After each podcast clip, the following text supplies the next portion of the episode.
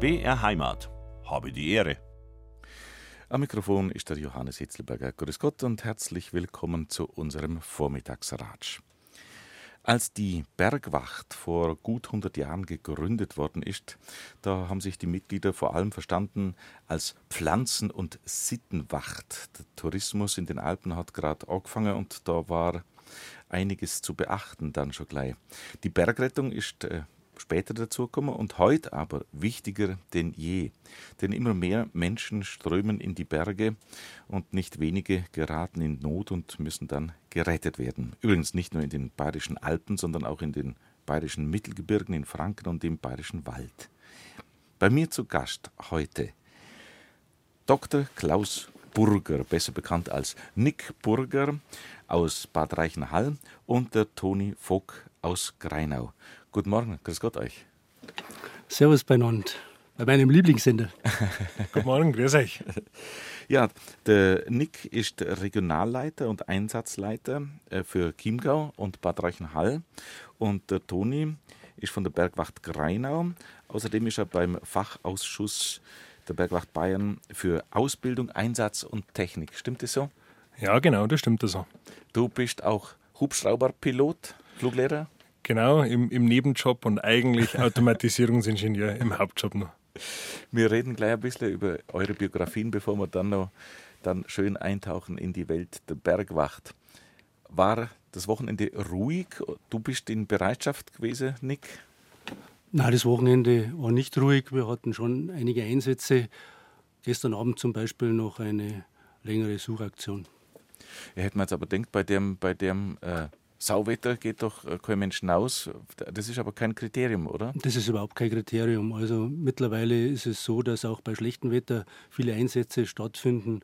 Und früher war es auch so, dass äh, die Einsätze hauptsächlich während der Tageszeit gelaufen sind. Mittlerweile haben wir auch viele Nachteinsätze wie die Einsätze ablaufen, was alles gemacht werden muss, wie man zur Bergwacht überhaupt kommt, was da die Voraussetzungen sind, das erfahren wir im Laufe der kommenden zwei Stunden, zwei spannende Stunden über eine wichtige ehrenamtliche Tätigkeit. Und meine Gäste kommen aus dem Berchtesgadener Land und aus dem Werdenfels.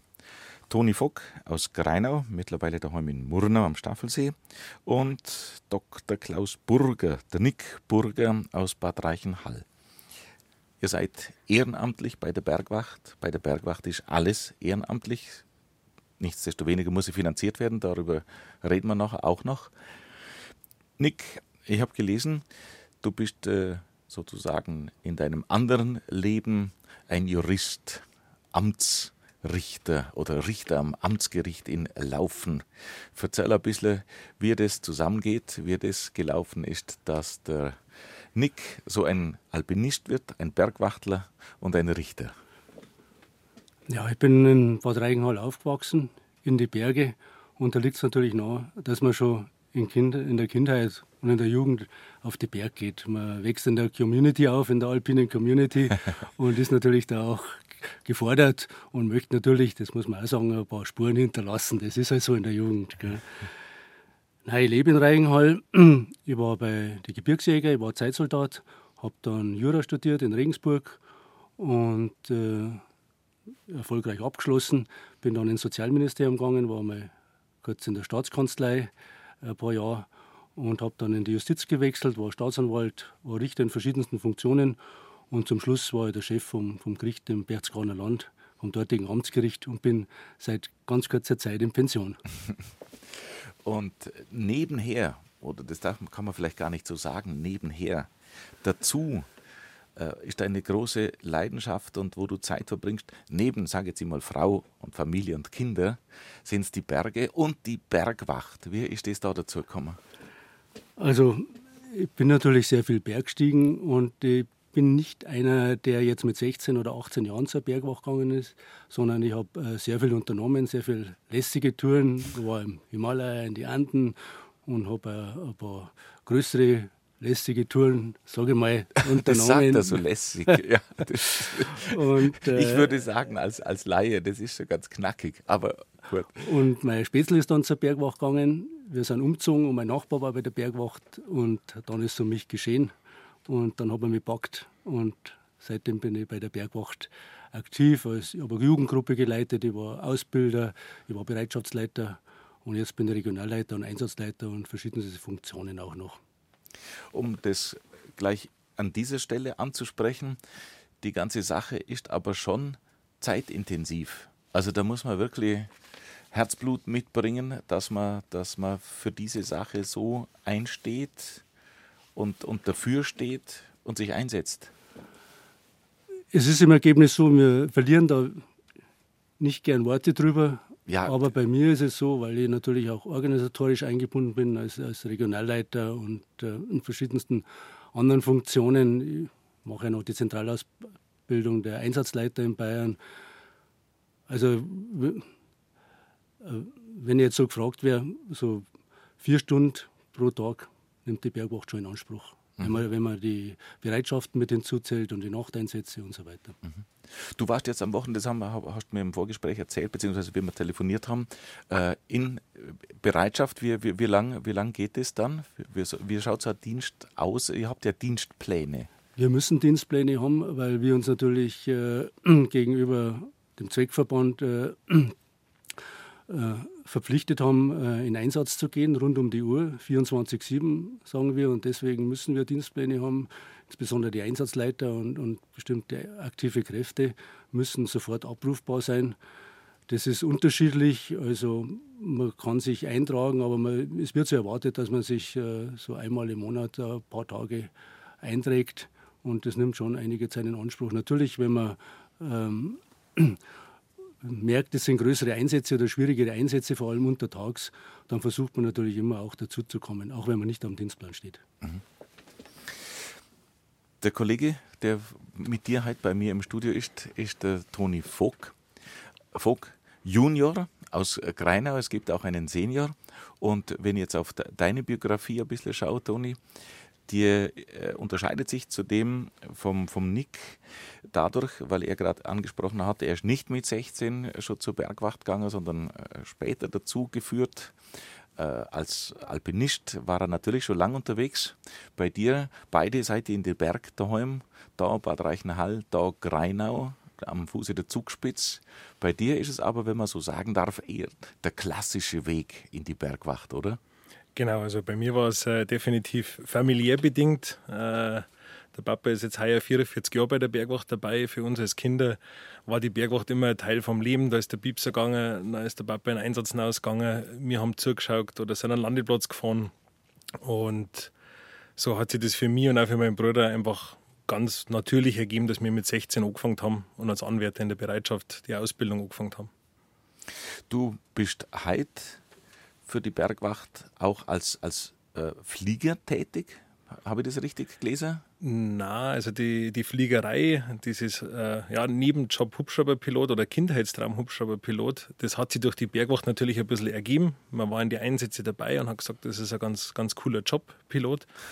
und habe dann nach dem Abi erst mein Studium gemacht, Elektrotechnik, habe dann gearbeitet als Automatisierungsingenieur und mir so das finanziert, ähm, die Ausbildung zum Hubschrauberpilot, um da weiterzukommen. Aber das hat mit der Bergwacht insofern nichts zum tun, weil wir keine eigenen Hubschrauber haben, sondern auf die Betreiber zurückgreifen, also in den ADAC, DRF, aber auf die staatlichen Betreiber, auch wie Polizei, Landespolizei, Bundeswehr und so weiter.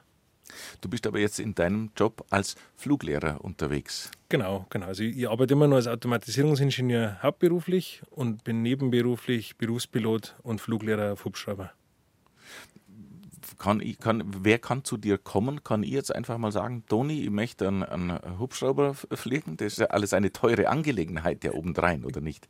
Auf alle Fälle, ähm, aber prinzipiell ja. Das ist, so wie man einen Führerschein auch macht, kann man sich für die Ausbildung ummelden und kann eine Privatpilotenlizenz oder Berufspilotenlizenz machen in der Flugschule.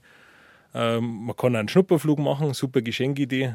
Und das habe ich zum Beispiel auch damals zu meinem 18. Geschenk gekriegt von meinen Eltern, den Schnupperflug. Und das hat diesen Virus Hubschrauberfliegerei natürlich nur mehr richtig fest zementiert. Sie hören Habe die Ehre auf BR Heimat, unser Vormittagsratsch. Und aus dem Berchtesgadenerland zu Gast der Nick Burger.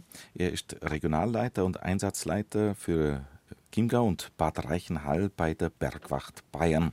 Außerdem bei mir im Studio Toni Vogt, von der Bergwacht Greinau. Der ist außerdem Leiter des Fachausschusses der Bergwacht für Ausbildung, Einsatz und Technik. Ich habe versprochen, oder wir haben angekündigt, darüber reden wir gleich, aber jetzt haben wir, während die Musik gelaufen ist, gesagt, der wir zuerst einmal noch darlegen, dass die Bergwacht Bayern ja tatsächlich in ganz Bayern unterwegs ist. Und da, das kann der Nick Burger uns ein bisschen erklären, wie die Bergwacht Bayern aufgestellt ist. Ja, die Bergwacht Bayern ist bayernweit aufgestellt, äh, nicht nur in den Bayerischen Alpen, sondern auch in den Mittelgebirgen. Äh, wir sind sieben Regionen, Rhön-Spessart, Fichtelgebirge, Bayerwald, Frankenjura und dann die, die hochalpinen Regionen, Allgäu, Hochland und Chiemgau.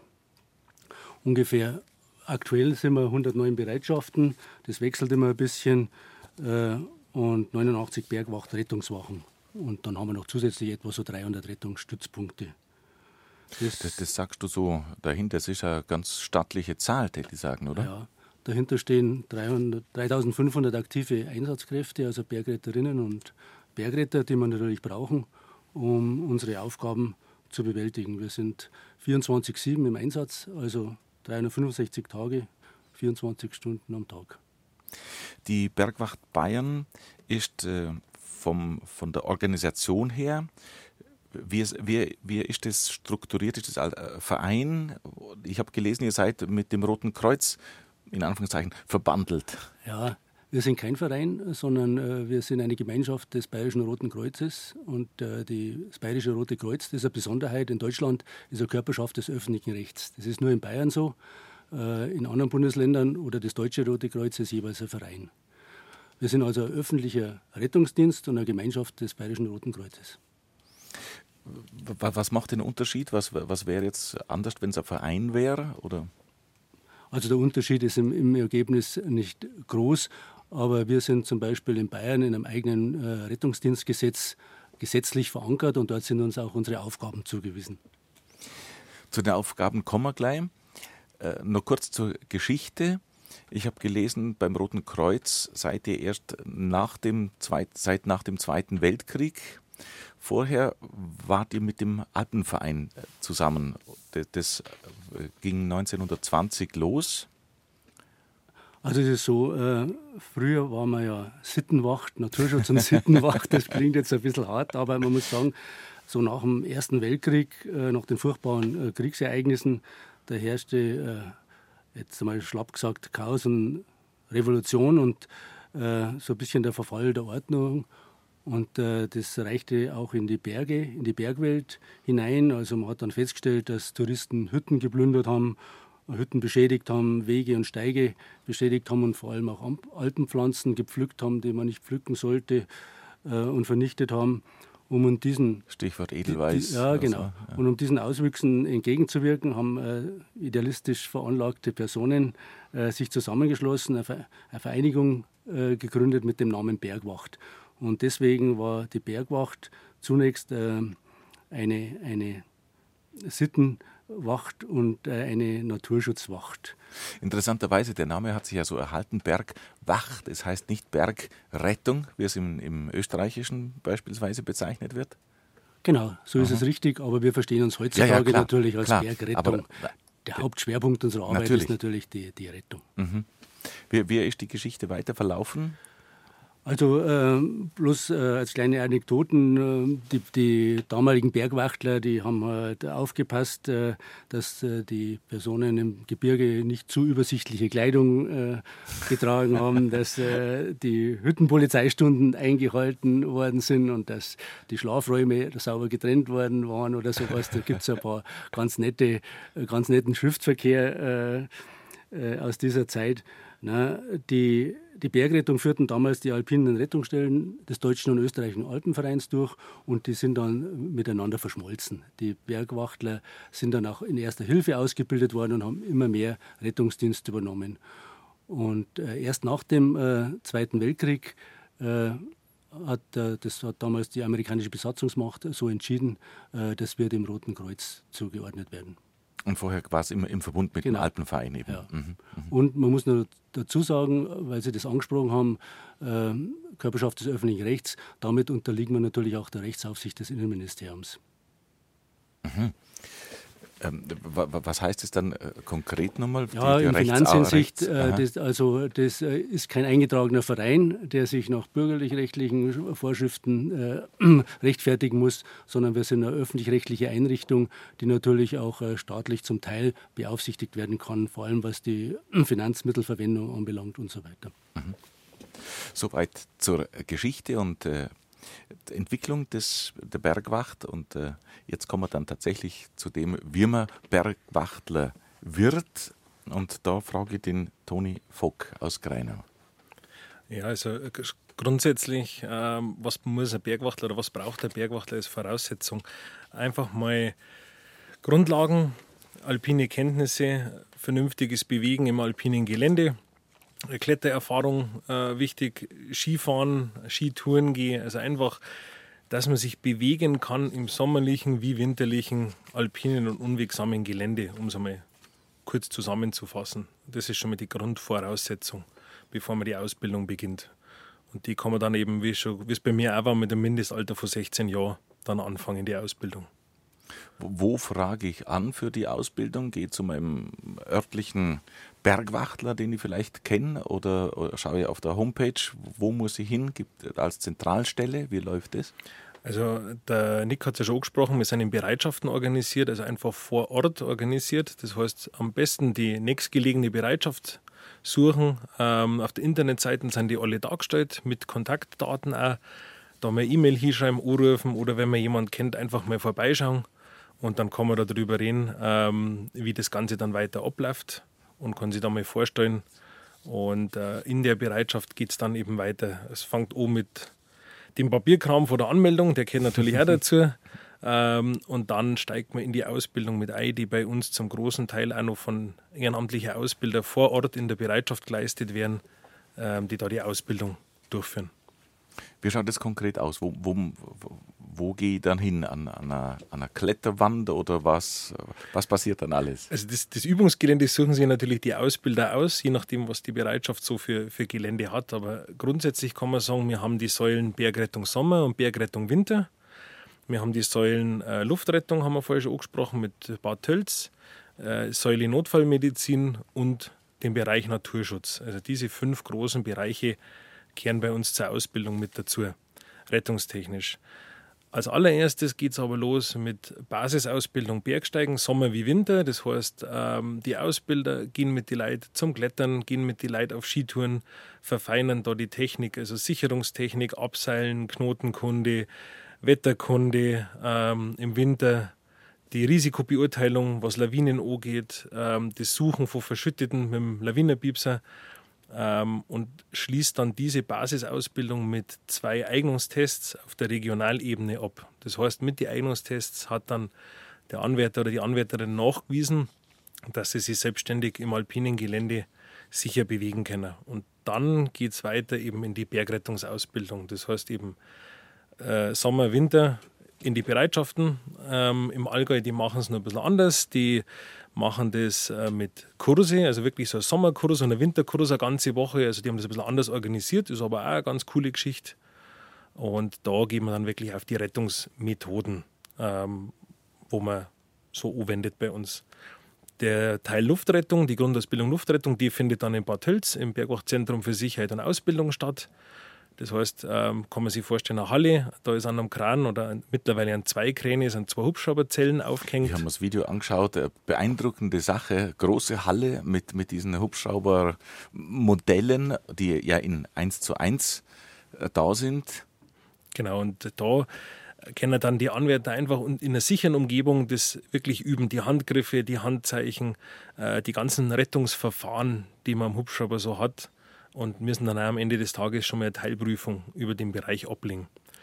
Den Naturschutz haben wir gerade schon abgesprochen, der gehört immer noch mit dazu zu uns. Also der Nick hat es ja gerade verzeiht, in der DNA der Bergwacht steckt da der Naturschutz noch mit drin.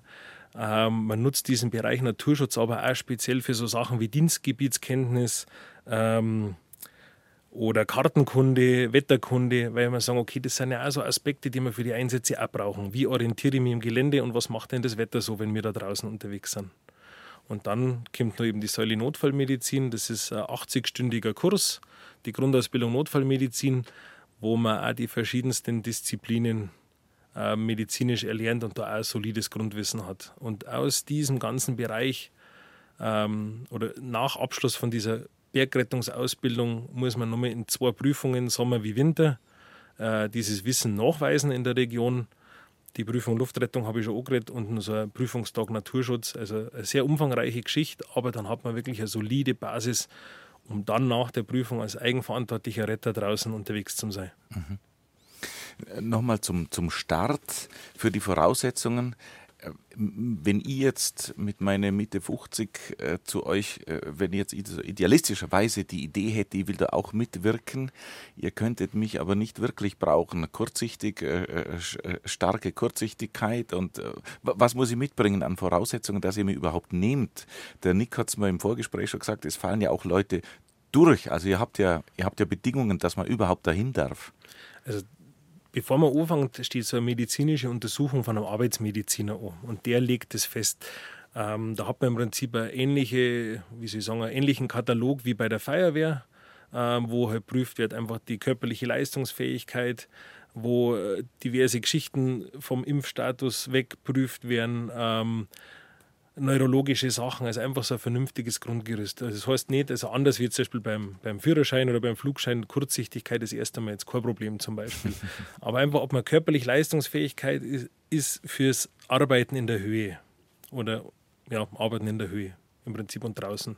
Das wird da geprüft. Und erst wenn der Mediziner das bestätigt, darf man die Leute natürlich in der Ausbildung mit rausnehmen. Dann kann ich loslegen, wie es gerade schon ein bisschen beschrieben genau. wurde. Genau. Wir, haben, wir haben kein Maximalalter. Also, dadurch, dass wir ehrenamtlich sind, äh, es ist eine Gemeinschaft. Die Gemeinschaft muss leben. Und jeder, der wo sich engagieren muss, ist da wirklich herzlichst willkommen bei uns. Es macht da Spaß und man findet Gleichgesinnte. Das ist gerade das, was die Bergwacht auch ausmacht. Was sind denn äh, die Aufgaben von der Bergwacht? Wie ich auf der Homepage mich bei euch getummelt habe, äh, Nick, war ich erstaunt, was alles da mit fällt. Ja, die Aufgaben sind vielfältig, aber ich möchte nur einen Satz zum Toni dazu sagen, der gerade die Anforderungen an die Ausbildung äh, geschildert hat. Das klingt vielleicht ein bisschen abschreckend, aber es ist einfach sehr wichtig, weil der Bergretter ist ja im Grunde genommen dann im Gelände eigenverantwortlich unterwegs. Natürlich hat der Einsatzleiter die Gesamtverantwortung für den Einsatz und für die Einsatzkräfte und muss auch, da können wir vielleicht auch mal kurz sprechen, den Einsatz unterbrechen, äh, wenn die Retter in Lebensgefahr kommen. Aber grundsätzlich ist der Bergretter eigenverantwortlich im Gelände unterwegs und deswegen muss er natürlich auch sehr gut ausgebildet sein. Mhm, mh. ja. Genau, das haben wir gerade, äh, während die Musik gelaufen ist, noch ein bisschen äh, verheugartet sozusagen, dass, dass der, der Bergwachtler ja viel können muss, weil er eben äh, allein auf sich gestellt ist dann in, in vielen Fällen. Genau, zum Beispiel, wenn das Wetter in der Watzmann-Ostwand umschlägt und er nicht mehr vom Hubschrauber geholt werden kann, dann muss er eigenständig aus der Wand aussteigen oder absteigen können. Mhm. Das ist einfach, mal, einfach als Beispiel gesagt. die Aufgaben der Bergwacht sind äh, sehr vielfältig. Wir sind ein Rettungsdienst äh, im Gebirge und unwegsamen Gelände äh, für Erkrankte, so steht es im Gesetz, für erkrankte Personen, für verletzte Personen und für hilflose Personen.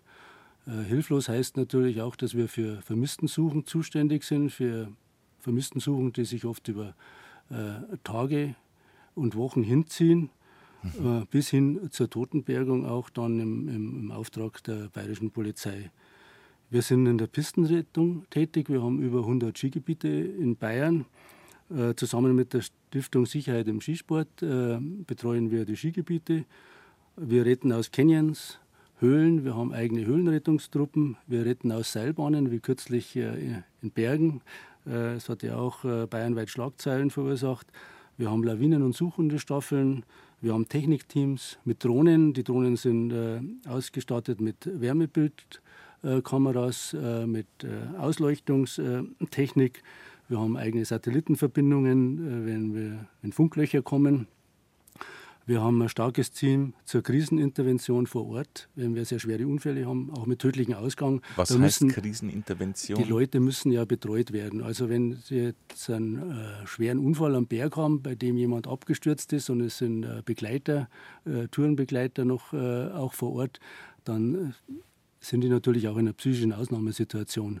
Und da haben wir äh, speziell geschulte Leute, die sich dann um diese Personen auch kümmern. Wir sind im Katastrophenschutz tätig. Das ist auch ein äh, großer Bereich von uns. Hochwasser, Schneekatastrophe, Einstürze, zum Beispiel Eishalleneinsturz in Bad Reichenhall 2006, Waldbrand. Äh, die Georisiken nehmen immer mehr zu und äh, wird immer ein wichtigeres Feld, äh, weshalb wir unsere Tare in Tölz auch, äh, das kann man wohl vorwegnehmen, auch zu einem Bayerischen Zentrum für alpine Sicherheit zum bestehenden Bergwachtzentrum ausbauen wollen. Und zuletzt haben wir natürlich die Aufgabe, auch die Natur zu bewahren und äh, die Natur zu schützen. Wobei man sagen muss, der Rettungsdienst fordert uns momentan schon gewaltig. Mhm. So wie ich eingangs gesagt habe, Leben retten und die Natur bewahren als Leitspruch der Bayerischen Bergwacht, das stimmt nach wie vor in beiden Teilen, aber natürlich das, der Schwerpunkt liegt bei der Rettung, muss man schon sagen. Genau. Mhm. Jetzt, äh, was du gerade geschildert hast, diese die ganzen Aufgaben, da ist natürlich jeder Aufgabenbereich für sich. Ähm, würde Daddy sagen, unseren Rat fast sprengen, äh, weil man über jeden Aufgabenbereich so viel sagen kann und wenn man das sich schildern lässt, was da passiert. Aber darum sind wir da, ein paar Sachen greifen wir raus.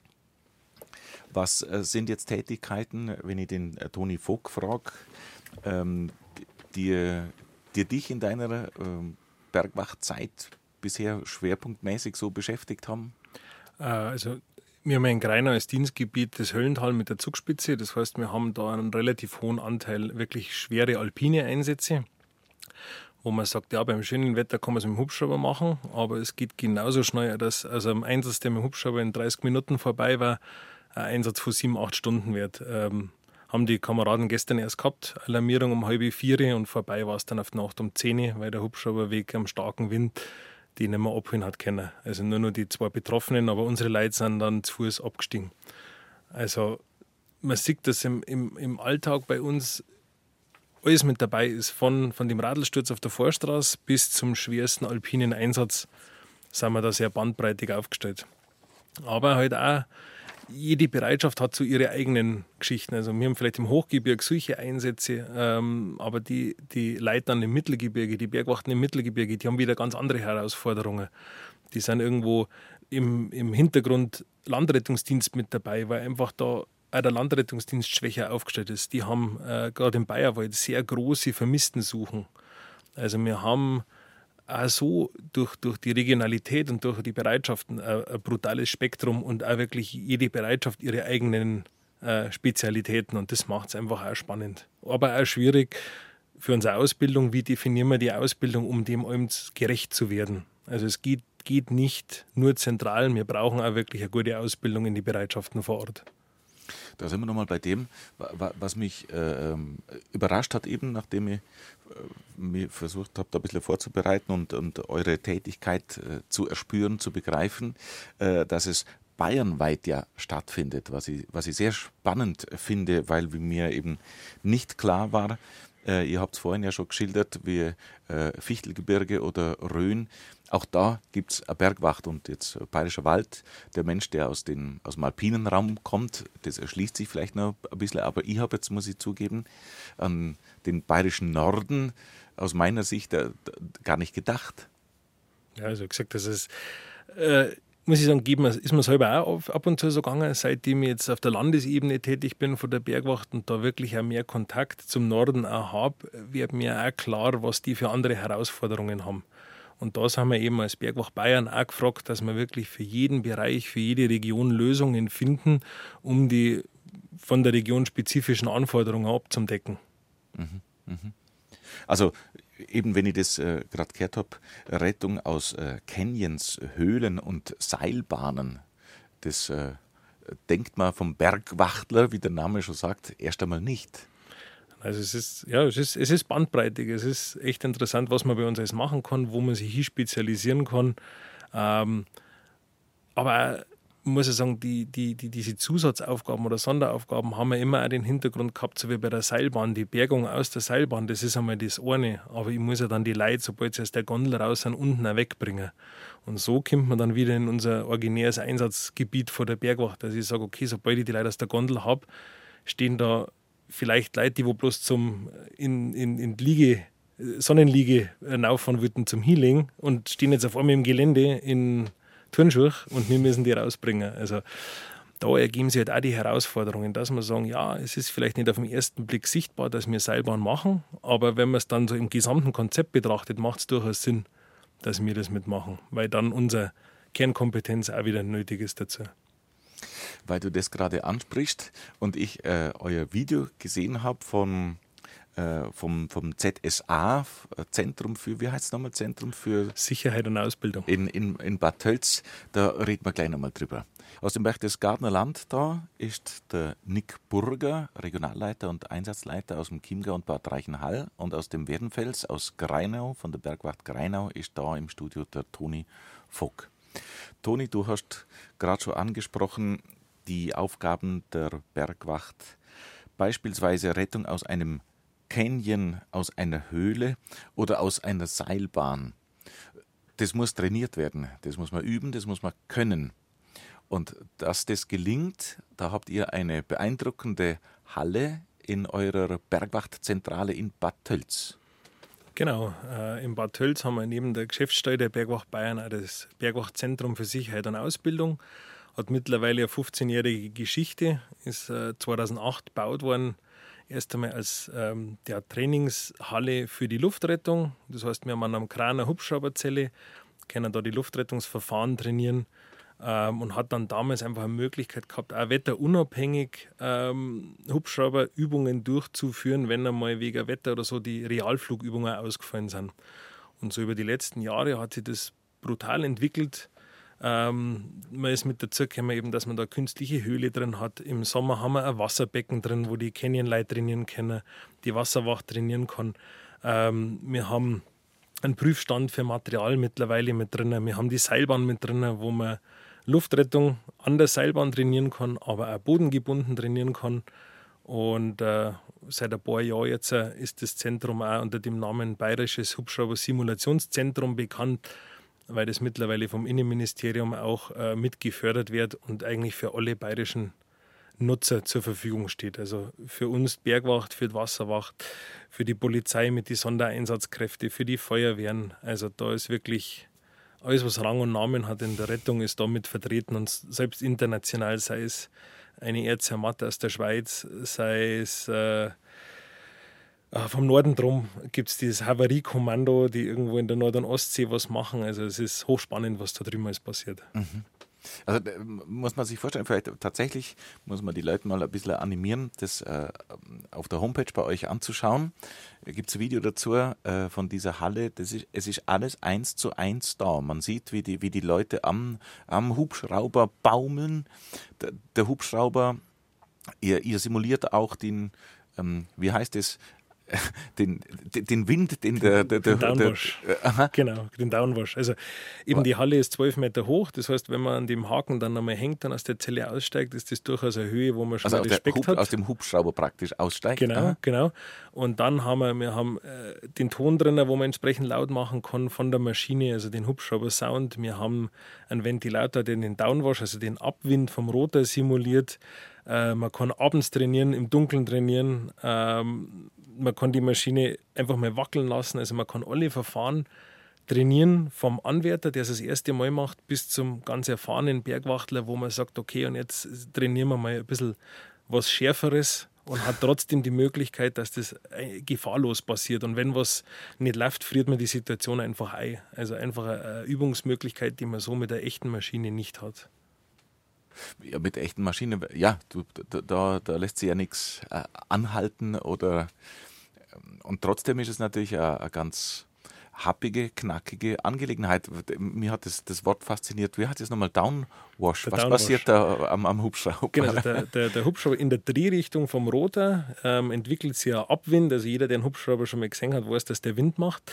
Und wenn man den Wind sehen würde, dann war der eine Spiralform nach unten. Also ein Rotor, der links rumdreht, macht einen links spiralförmig gedrehten Abwind für uns als Retter, die man an der Winde hängen, führt das dazu, dass wir uns am Windenhaken zum Dran anfangen. Nur schlimmer ist es bei einem liegenden Patienten in unserem Luftrettungssack, weil der einfach eine Angriffsfläche bietet, der liegt ja horizontal drin und der dreht sich dann nur schneller und dazu gibt es ein Ruder, mit dem man das bremsen kann, aber auch das muss natürlich geübt werden. Wie, wie, was heißt ein Ruder? Was? Also am, am, am Fußende vom Bergesack ist eine, eine Fläche, ähm, eine genähte Fläche mit einem kleinen Hebel dran und die lenkt diesen Downwash ab und dann kann der Retter, wo an der Winde mit dabei hängt, diesen Downwash so ablenken, dass die, dass die Drehung zum Stillstand kommt. Oder dass man das Drehen überhaupt verhindert. Für mich als Laien gehört so, so eine Hubschrauberrettung äh, zu, zum, zum spektakulärsten. Äh, ist das so? Ist das für euch, die in der Materie drin sind, auch so, dass das äh, sehr anspruchsvolle Sache ist oder ist es nur, weil es jetzt in Anführungszeichen nur, äh, weil es halt äh, sowas hermacht? Lärm und Wind und, und alles und in der Luft. Genau, also die, die Einflüsse außenrum, wie du sagst, es ist laut, es hat Wind, ähm, man hängt irgendwo an der, an, der, an der Maschine dran, man hat die Kommunikation mit der Besatzung, also das ist das, was es schwieriger macht. Nichtsdestotrotz muss man aber sagen, die Arbeit am Boden, ist nicht wirklich einfacher. Also da geht es dann schon spektakulär weiter. Also mit der entsprechenden Erfahrung ist jetzt die, die Luftrettung ähm, durchaus sinnvoll zu machen oder auch jetzt nicht übermäßig gefährlich. Aber man muss halt einfach sagen, ähm, dass auch am Boden mir sehr spektakuläre Sachen machen. Mhm. Es, le leider ist der Hubschrauber halt sehr oft im Fokus, weil man sieht. Und einige schwierigere Einsätze, die werden einfach gar nicht sichtbar, weil wenn wir beim schlechten Wetter in der Nacht unterwegs sind, sieht es halt keiner. Und wenn der Hubschrauber über, den Ort fliegt, weiß es sofort jeder. Über eure Einsätze, wie die ablaufen, reden wir in der nächsten Stunde. Und dass nicht nur der Hubschrauber spektakulär ist und was die Bergwacht alles leistet, ehrenamtlich leistet, das erfahren wir in der nächsten Stunde vom Nick Burger und vom Toni Fock. Freut mich, dass ihr da seid. Bis gleich.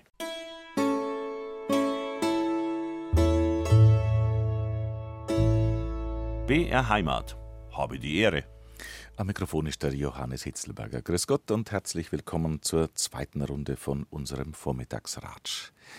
Als die Bergwacht Bayern vor gut 100 Jahren gegründet worden ist, da haben sich die Mitglieder verstanden vor allem als Pflanzen- und Sittenwacht. Der Tourismus in den Alpen hat damals ja gerade so angefangen und die Bergrettung ist aber dann dazugekommen und heute wichtiger denn je. Immer mehr Menschen strömen in die Berge und nicht wenige geraten in Not und müssen dann gerettet werden.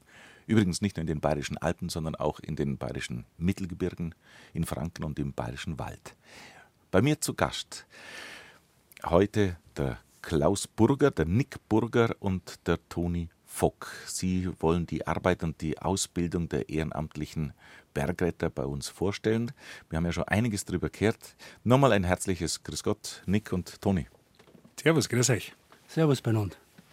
Ja, um das nochmal kurz äh, ins Bewusstsein zu rufen, wie viele Bergretterinnen und Bergretter gibt es in Bayern? 3500 etwa. 3000? Aktive Kräfte. Mhm, mhm. Also Bayerische Alpen, Mittelgebirge, Höhlen sind eure Aufgabengebiete. Und äh, wir haben aber auch noch gehört, nur dabei ist der Katastrophenschutz, Umweltarbeit, Naturarbeit und das 365 Tage im Jahr, 24 Stunden am Tag. Vorhin hat uns der Toni ein bisschen einen Einblick gewährt in die Ausbildungsarbeit im Zentrum in Bad Tölz. Und wie so ein Einsatz abläuft konkret, das erfahren wir in dieser Stunde und noch einiges mehr. Aus dem Berchtesgadenerland, aus Bad Reichenhall, kommt der Nick Burger und aus Greinau im Werdenfels kommt der Toni Vogt. Beide Einsatzleiter bei der Bergwacht. Nick, wenn jetzt ein Einsatz beginnt, wie beginnt er? Ich habe gelesen, ihr habt äh, an die 8500 Rettungseinsätze gehabt. Was ist die Kette? Klingelt der Telefon, äh, piepst der Piepser oder, oder wie geht es los, dass ihr ausrückt? Genau, also der, der Verletzte oder dritte Personen äh, setzen einen Notruf ab. Das ist äh, der 112, der gilt europaweit. Wir haben so einen Funkmeldeempfänger. Mhm, hast du dabei, das ist ein kleines Genau, das ist so ein, kleines, kleines Gerät, das hat man Aha. immer dabei als bestellter Einsatzleiter. Und äh, die Leitstelle, der Notruf schlägt auf der Leitstelle ein, auf der integrierten Leitstelle. Und die Leitstelle alarmiert dann äh, den Einsatzleiter Bergwacht über dieses äh, Funkmeldegerät. Also nochmal für mich die integrierte Leitstelle, das sind die Zentralen, dir dann sagen, wer ausrücken muss. Weil wenn ihr, wenn ich die 112 ruft und ich bin auf der Autobahn und habe da einen Unfall oder irgendwas, dann passiert da was anderes. Ja, es gibt eine Alarmierungsbekanntmachung, die wissen genau, äh, was sie tun und wen sie alarmieren müssen. Mhm. Und in, im Gebirge und im unwegsamen Gelände äh, wird natürlich das Modul Einsatzleiter Bergwacht alarmiert. Mhm. Also es ist so, äh, man kriegt dann in der Regel äh, knappe Meldung von der Leitstelle, Beispiel abgestürzter Bergsteiger im Klettersteig, äh, laufende Reanimation im Allgartensteig, Lawine im Ofental, vermutlich zwei Verschüttete, dann meistens noch weiblich, männlich, wie viele Jahre.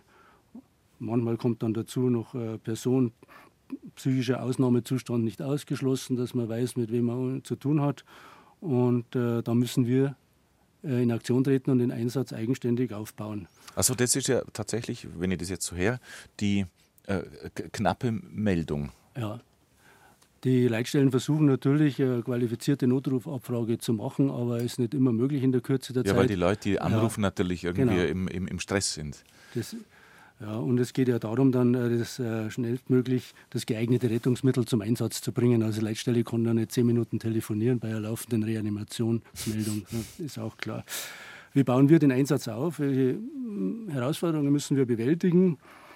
Äh, wir nehmen Verbindung auf mit dem Melder.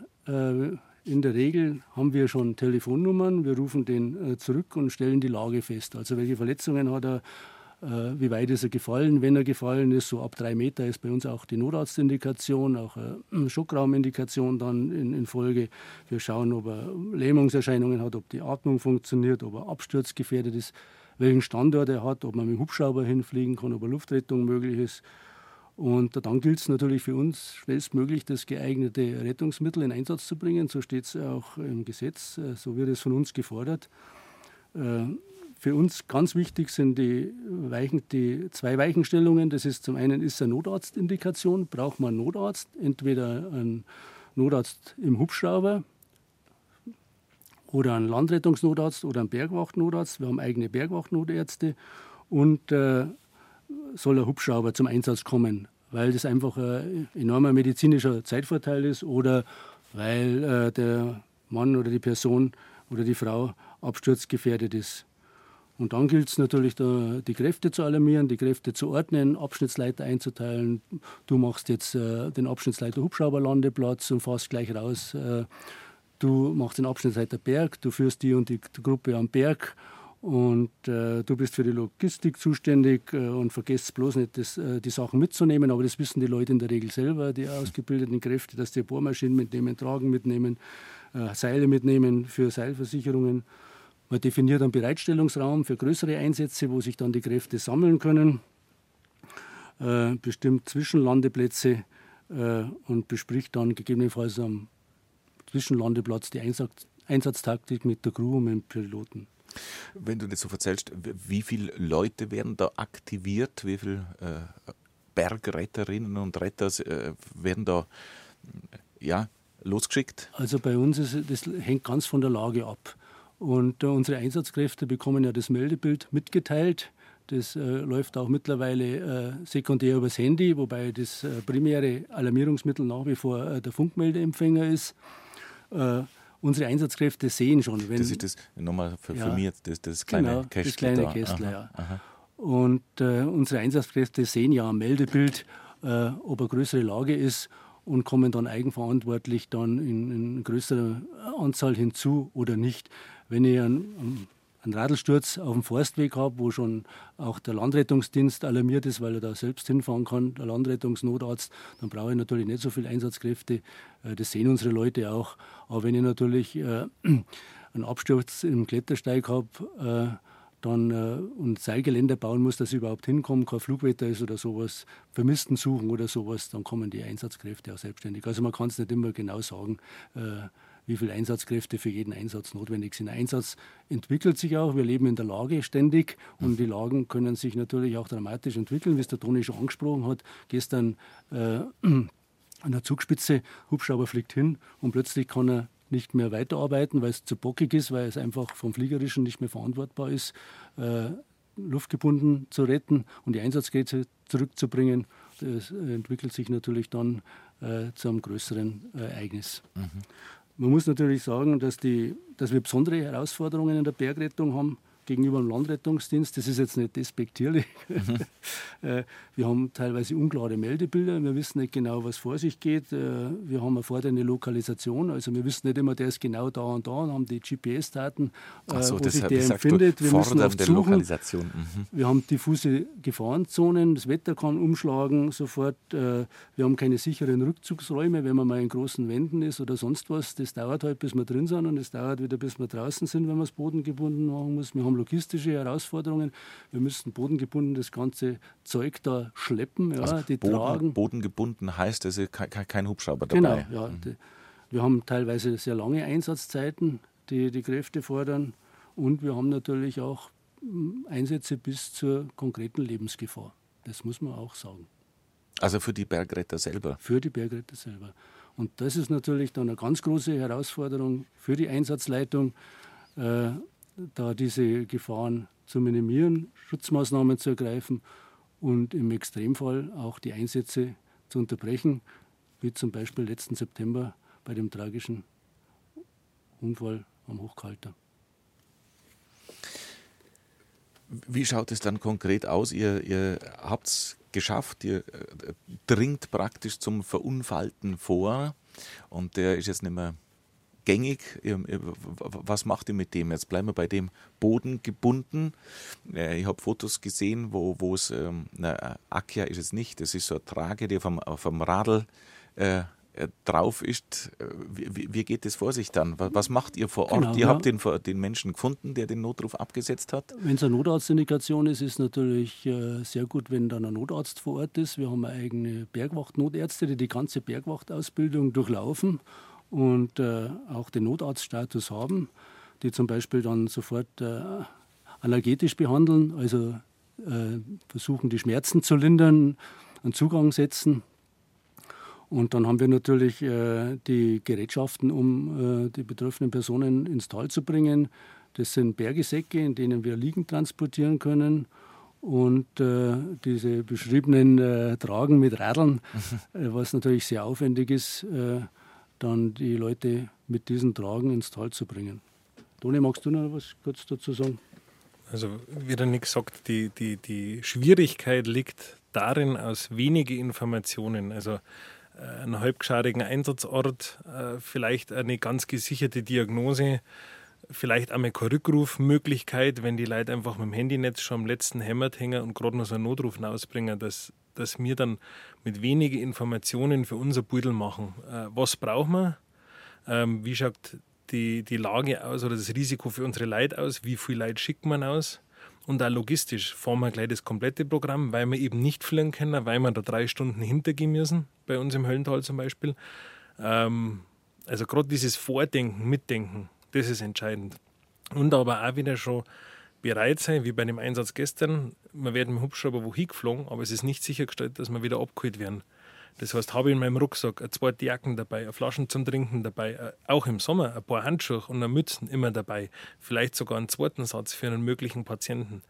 Also da sind wir wieder im Umkehrschluss bei unserer Ausbildung. Warum machen wir die umfangreiche Ausbildung? Weil es ganz schnell sie ganz anders darstellen kann, wie wir es bei der Alarmierung gemeint haben. Und Sie hören Habe die Ehre, der Vormittagsratsch auf BR Heimat.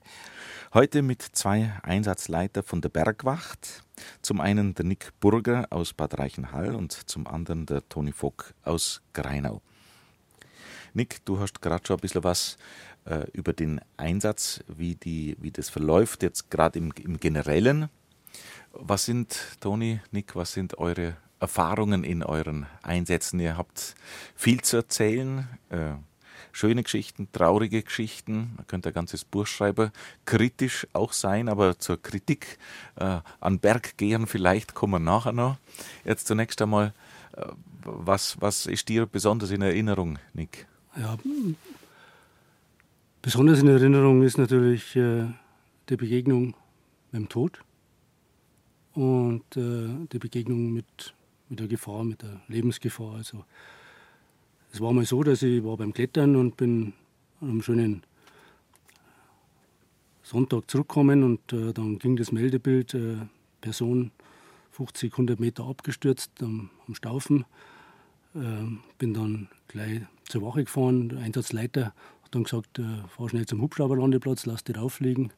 Mit dem Notarzt äh, noch, ob was zu machen ist. Wir sind dann raufgeflogen und dort konnte man leider nur den Tod feststellen. Ähm, ich habe dann den Arzt und äh, den Begleiter, der das irgendwie geschafft hat, auch zu den Verletzten abzusteigen, äh, ans Tau vom Hubschrauber gehängt, die sind dann weggeflogen und man muss ja wissen, dass die Totenbergung dann die Bayerische Landespolizei durchführt, also Rettungshubschrauber darf die Toten nicht abfliegen.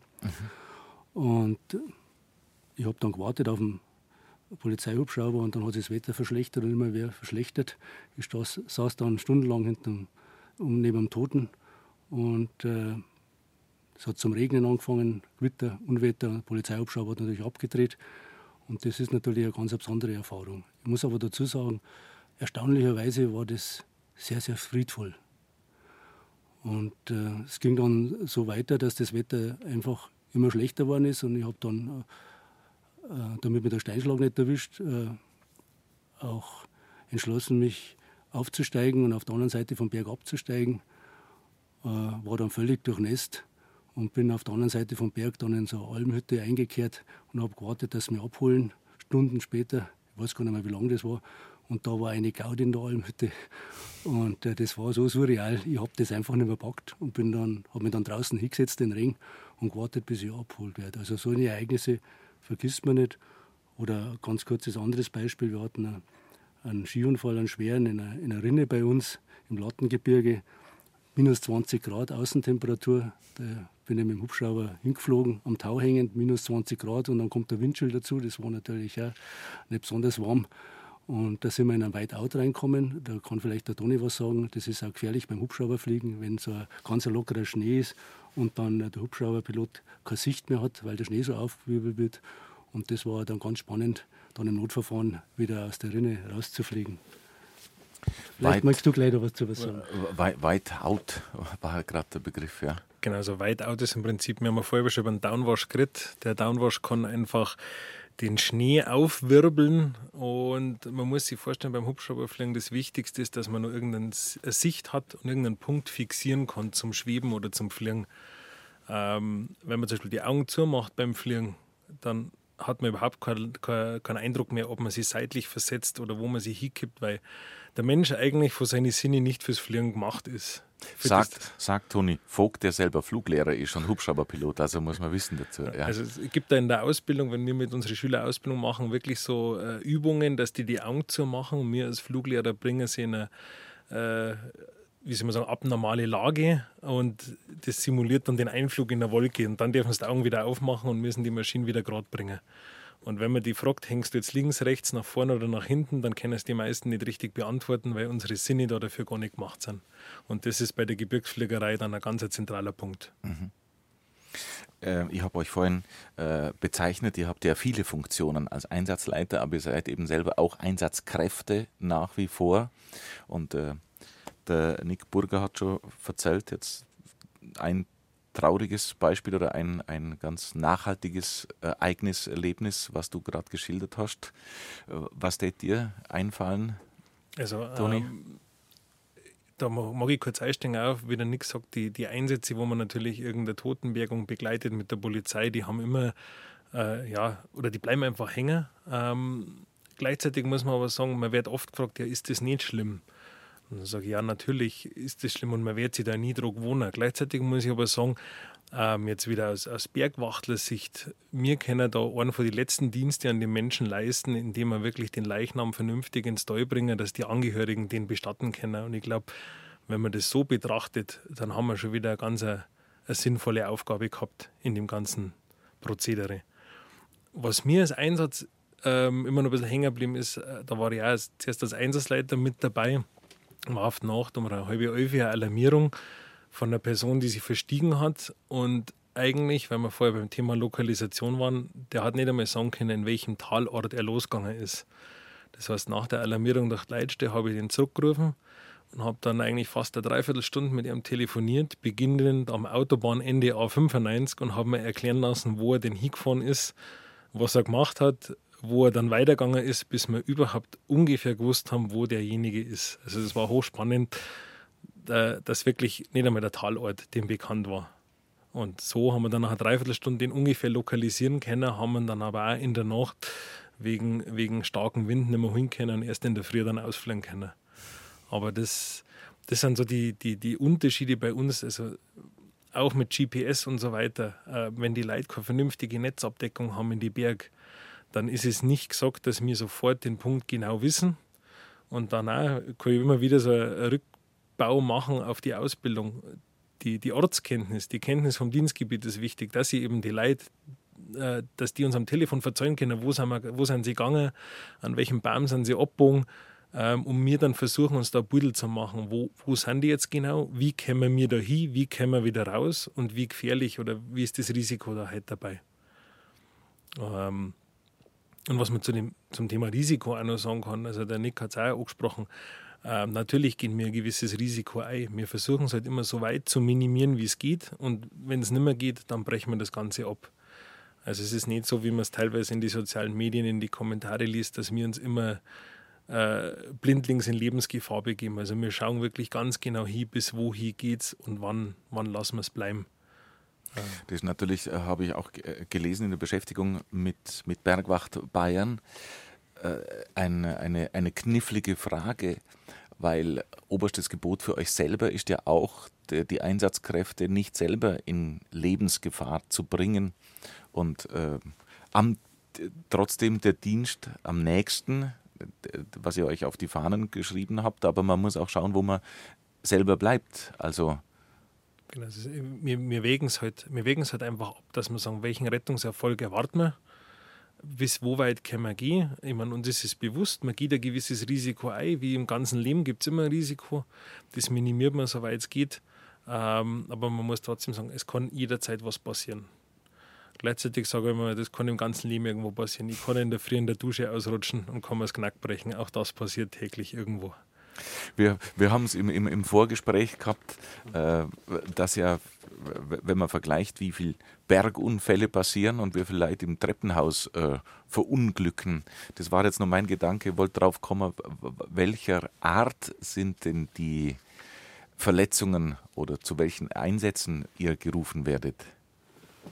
Also zunächst äh, muss man schon sagen, dass die meisten Einsätze Wanderunfälle sind und äh, dabei das Spektrum auf internistischen Notfällen liegt. Was heißt also internistische also Herz, Notfälle? Herz-Kreislauf. Herz Achso, jetzt nicht einmal äh, verknackst oder, oder ein Knieproblem oder so? Nein, also die meisten Unfälle äh, sind Wanderunfälle und dabei internistischer Natur. Das muss man ganz sagen. Der, der Kletterer, der in einer, in einer extrem steilen Wand abstürzt oder auch die Lawinenverschüttung, die äh, sind statistisch bei uns äh, vergleichsweise selten. Äh, interessanterweise in der öffentlichen Wahrnehmung, äh, aber so sind wir halt, äh, äh, schaut man aufs Spektakuläre. Dabei ja. ist es ein seltener Fall, wenn aber, was weiß ich, ja, jemand sich im Treppenhaus verletzt, das interessiert eigentlich niemand. Also man muss ja sagen, es hat immer die Diskussion über Extremsportarten gegeben, also extremes Klettern, Eisklettern, äh, Canyoning und so weiter und so fort. Man muss aber sagen, umso schwieriger die Disziplin wird, umso konzentrierter sind die Leute. Und wer halt in so eine schwierige Route einsteigt, der weiß ja im Regelfall, was er tut. Und das sagt dann die Statistik auch, wenn dann Unfälle passieren, selbst bei wirklich Leuten, die wo sehr gut unterwegs sind, passiert es tendenziell sogar eher beim Abstieg, wenn so die Hauptschwierigkeiten schon vorbei sind, man mit Gedanken schon wieder im, im Doi unten ist und dann halt einfach ein bisschen weniger aufpasst und stolpert. Und dann wird eigentlich auch aus einem, der gerade extrem schwere Routen gemacht hat, ein ähnlicher Einsatz wie bei dem normalen Wanderer, wo man einfach am Ratschen ist, in der Gegend rumschaut und kurz nicht aufpasst, Unaufmerksamkeit ist und stolpert. Also die, die mediale Aufmerksamkeit bei Bergunfällen ist halt einfach groß. Das, das ist unstreitig.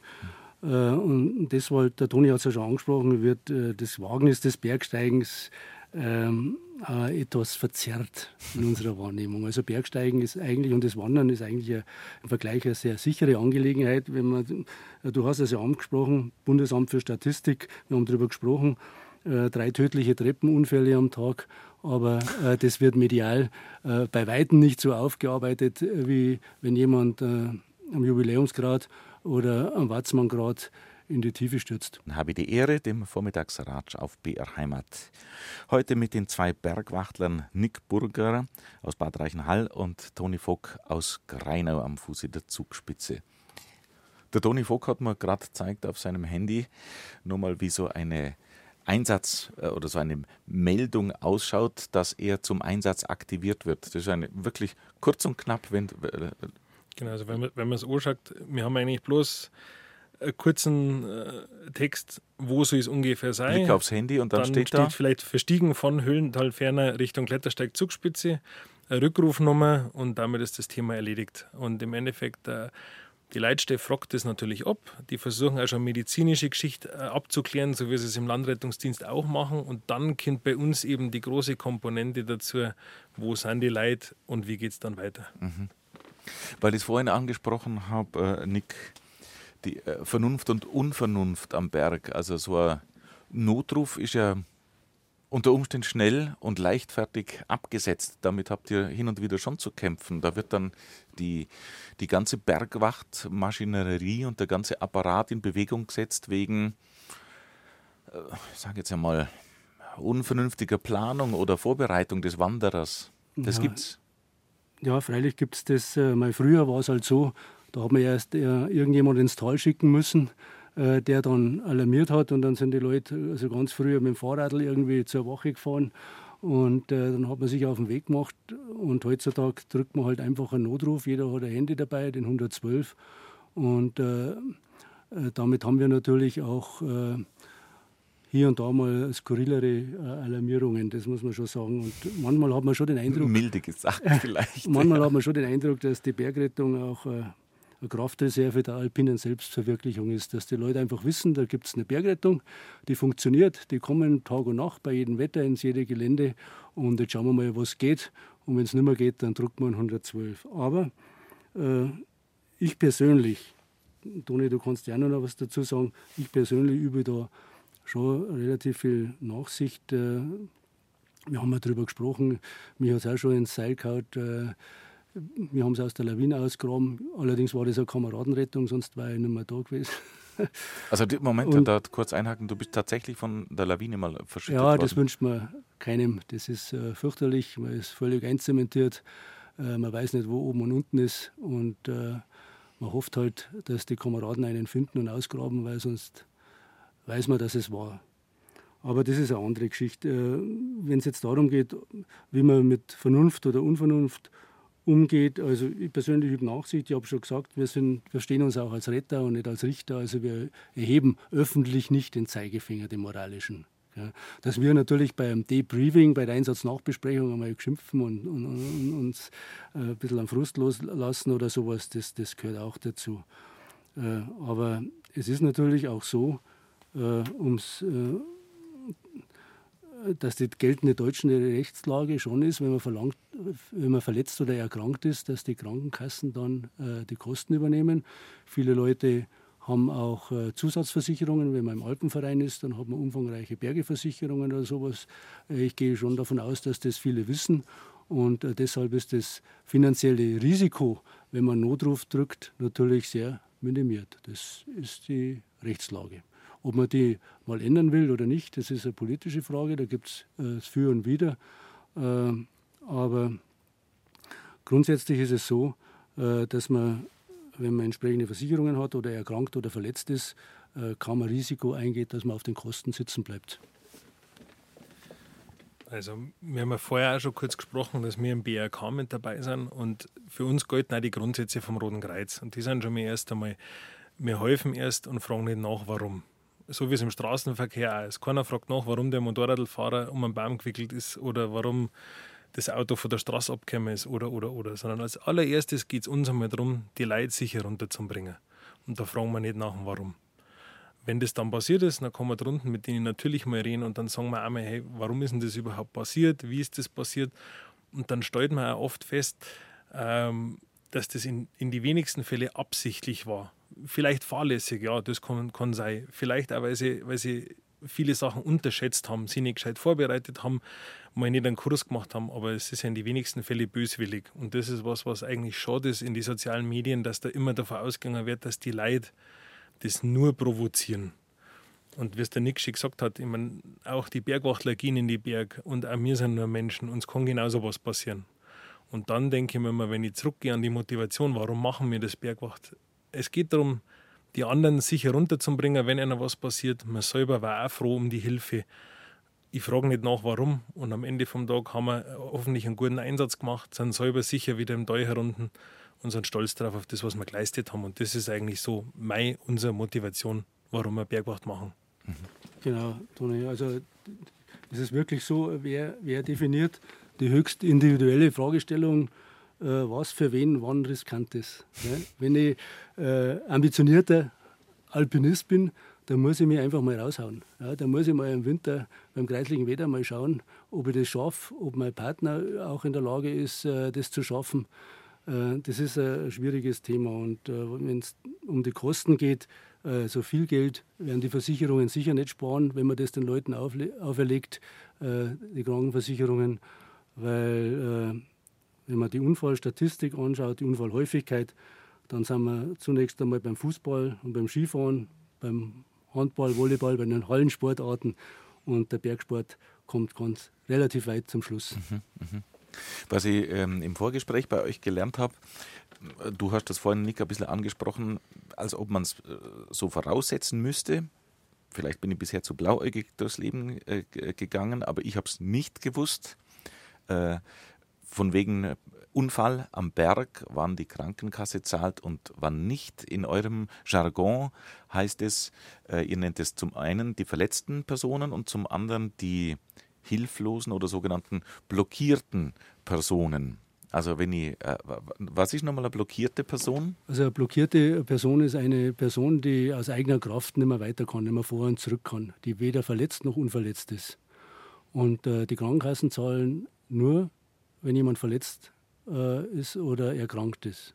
Wenn, wenn ich jetzt, wenn, ja. wenn, wenn, ich, wenn ich hilflos bin, dann muss ich selber zahlen. Das kann sauteuer werden, auf gut Borisch gesagt, äh, wenn Hubschrauber im Einsatz sind. Wir haben einmal eine Rechnung gehabt äh, von über 28.000 Euro, Hubschrauberbergung, eine sehr komplizierte.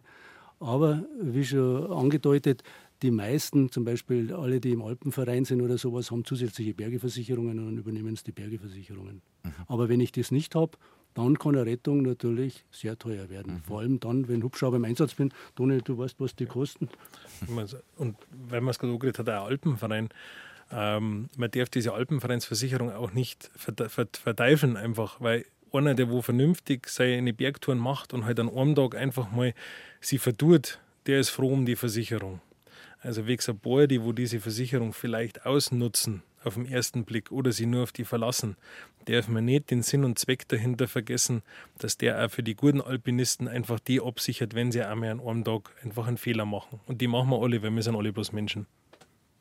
Nichtsdestoweniger, das möchte ich nochmal äh, betonen, äh, bleibt natürlich schon der Appell an die Vernunft, äh, Nick, weil du gerade gesagt hast, wenn man sich verstiegen hat und hilflos ist, äh, Toni, wie du gesagt hast, jedem kann was passieren, aber solche Dinge hat man, sage jetzt trotzdem mal ein bisschen provokant, hat man in der Hand und immer, wenn ich eine vernünftige Routenplanung habe, wenn ich eine Karte habe, äh, wenn ich mich vorbereite, dann versteigt man sich doch eher selten. Das darf man doch so kritisch sagen. Also, also wirklich damit auseinandersetzen. Eine gescheite Karten, nicht bloß eine App irgendwo hinterherlaufen, wirklich vielleicht einmal Papierkarten nehmen ein gescheites Wetter anschauen, nicht bloß die App, wo man den, den Ort eingibt, sondern vielleicht einmal den Text lesen von einem Bergwetterbericht, der mir eine Großwetterlage schildert.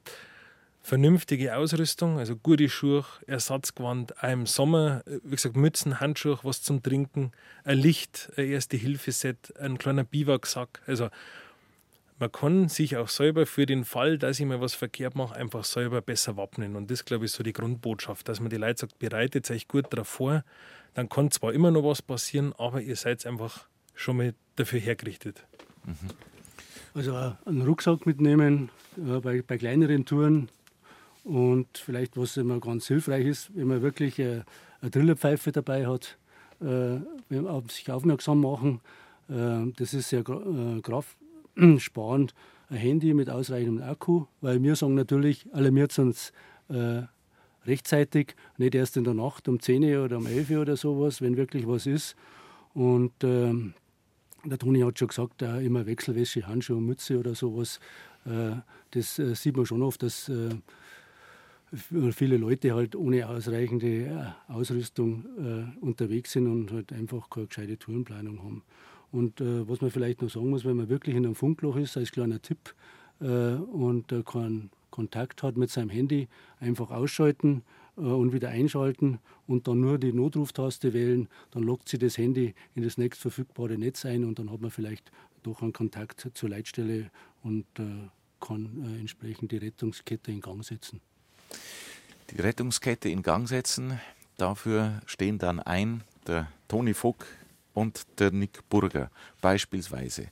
Sie haben heute die Bergwacht Bayern uns ein bisschen näher gebracht, ihre Arbeit vorgestellt. Und ja, wenn man vernünftig ins Gebirge geht und vernünftig wandern geht, dann braucht man normalerweise die Bergwacht nicht. Aber wenn Not am Mann ist, dann ruft man euch und dann seid ihr zur Stelle ehrenamtlich. Ich sage ein großes Vergelt's Gott nochmal. Nick Burger aus Bad Reichenhall und Toni Vogt aus Greinau. Ja, herzlichen Dank, dass wir da sein haben dürfen und wie gesagt, auch nach draußen. Jeder, der sich für die Bergwacht engagieren will, wir sind immer auf der Suche nach Nachwuchs und freuen uns über jeden, der, wo sie, der wo mithelfen mag. Da gibt es nichts hinzuzufügen. Servus beieinander. Danke für die Einladung. Dankeschön, Nick und Toni. Für Gott.